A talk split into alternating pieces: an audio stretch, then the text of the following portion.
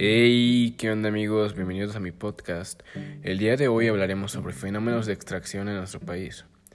El primer fenómeno de extracción de recursos del que hablaremos hoy es muy grave e incluso no se encuentra muy lejos de nuestro estado de Veracruz.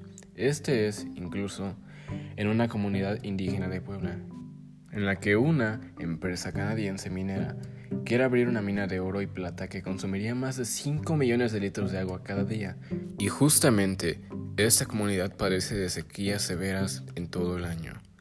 Tal cantidad de agua es incluso suficiente para llenar 730 albercas olímpicas al año durante más de una década.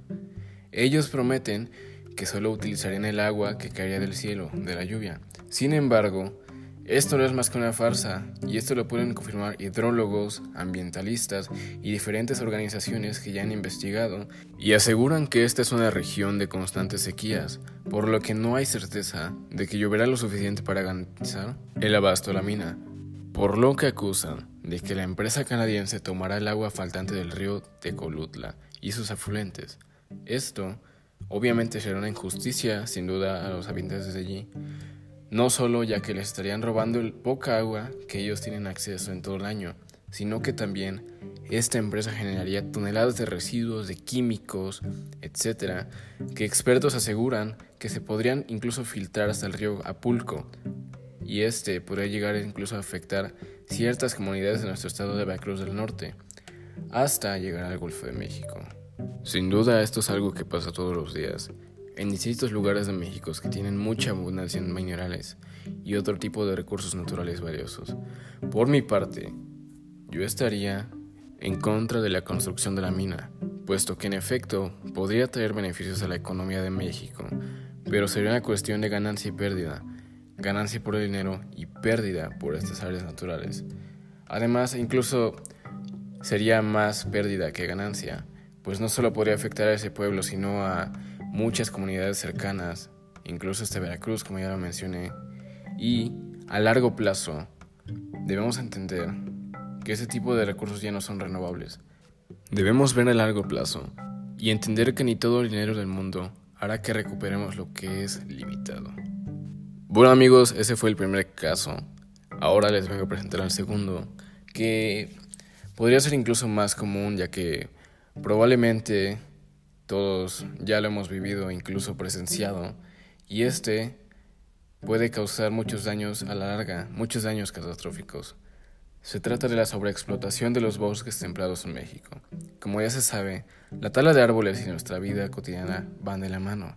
La madera está presente en prácticamente todos los aspectos de nuestra vida, desde pequeños arreglos, muebles, hasta ser usada para construir grandes construcciones como casas, etc. En México, los bosques templados son incluso los que ocupan la mayor cobertura forestal en México, con alrededor de 32 millones de hectáreas, lo cual vendría siendo el 18% del territorio nacional. Tristemente, cada año, sin excepción, se pierden alrededor de 40.000 hectáreas debido a la sobreexplotación y la deforestación intensiva, al cambio del suelo por ganadería y agricultura y por la tala ilegal, afirmó Leopoldo Galicia Sarmiento, investigador del Instituto de Geografía de la UNAM. Esta última señalada es la principal causa de que se pierdan tantas hectáreas al año, afirma el investigador, pues se realizan sin estrategias de manejo, lo que provoca que muchas veces estas áreas no se puedan recuperar y no vuelvan a nacer árboles ahí. Otra causa que señala es el avance de infraestructura de carreteras, eh, de casas, etc.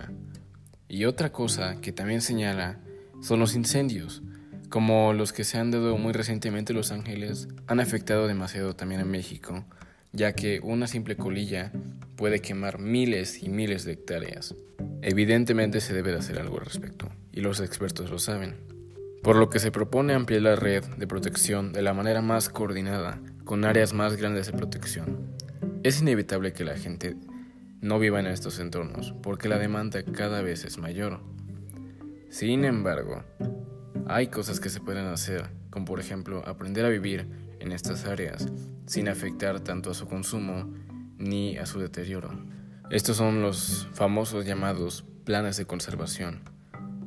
Podemos empezar con cosas simples, como evitar la contaminación de estos, por ningún motivo tirar colillas en los bosques y podemos empezar también por plantar árboles, ya que a la larga esto harán árboles.